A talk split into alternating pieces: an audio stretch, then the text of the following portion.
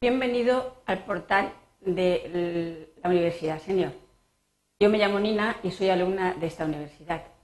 Hoy hablaremos de aprender a conectar todo tipo de dispositivos externos a nuestro PC, a nuestro ordenador. Por eso el objetivo que tenemos es presentar los distintos tipos de periféricos y entender qué, tenemos, mm, cómo comprendemos qué es un periférico en realidad. Luego, daros ejemplos y conocer algunos eh, periféricos, algunos de estos dispositivos y ver cómo se conectan a nuestro PC. Los periféricos del PC. Vamos a explicar lo que es un periférico.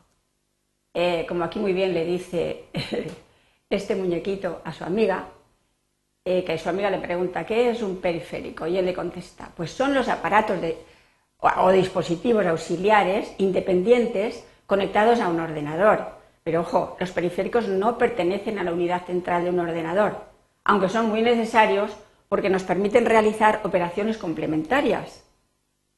Vamos a daros algunos ejemplos de los periféricos y la conexión al PC. Aquí tenemos tres tipos de periféricos. Los de entrada, que como muy bien dice la palabra, son los que capta el ordenador los que capta los datos que procesará el ordenador. Exactamente.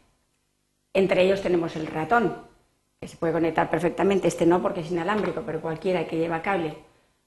tenemos un micrófono, tenemos, eh, no sé, un escáner.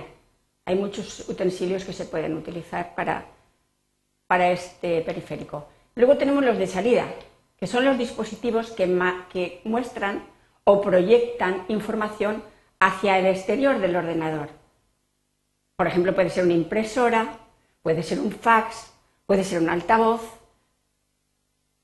multitud de, artilugios de estos.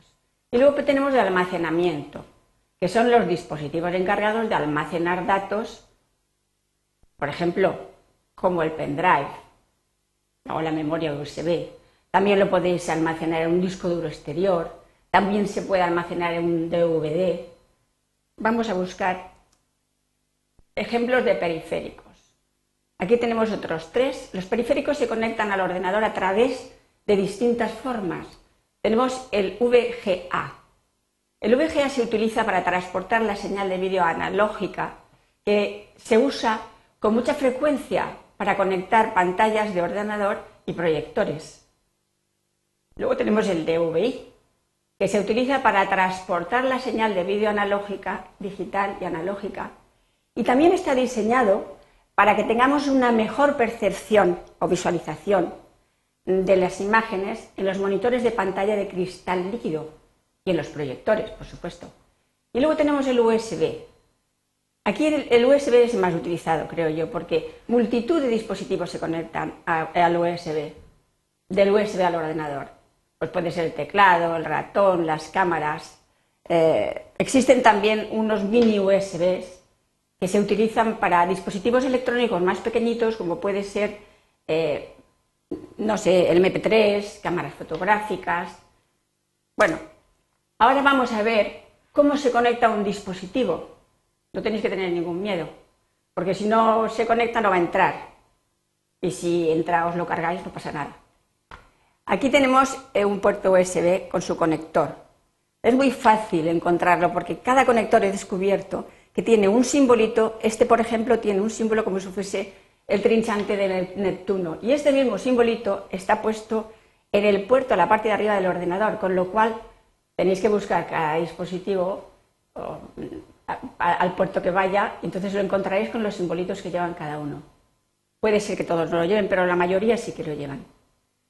Entonces, no tengáis miedo, conectaros.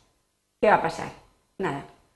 Esperando que os haya gustado y gracias por, gracias por vuestra paciencia. Me despido de vosotros hasta la próxima. Gracias.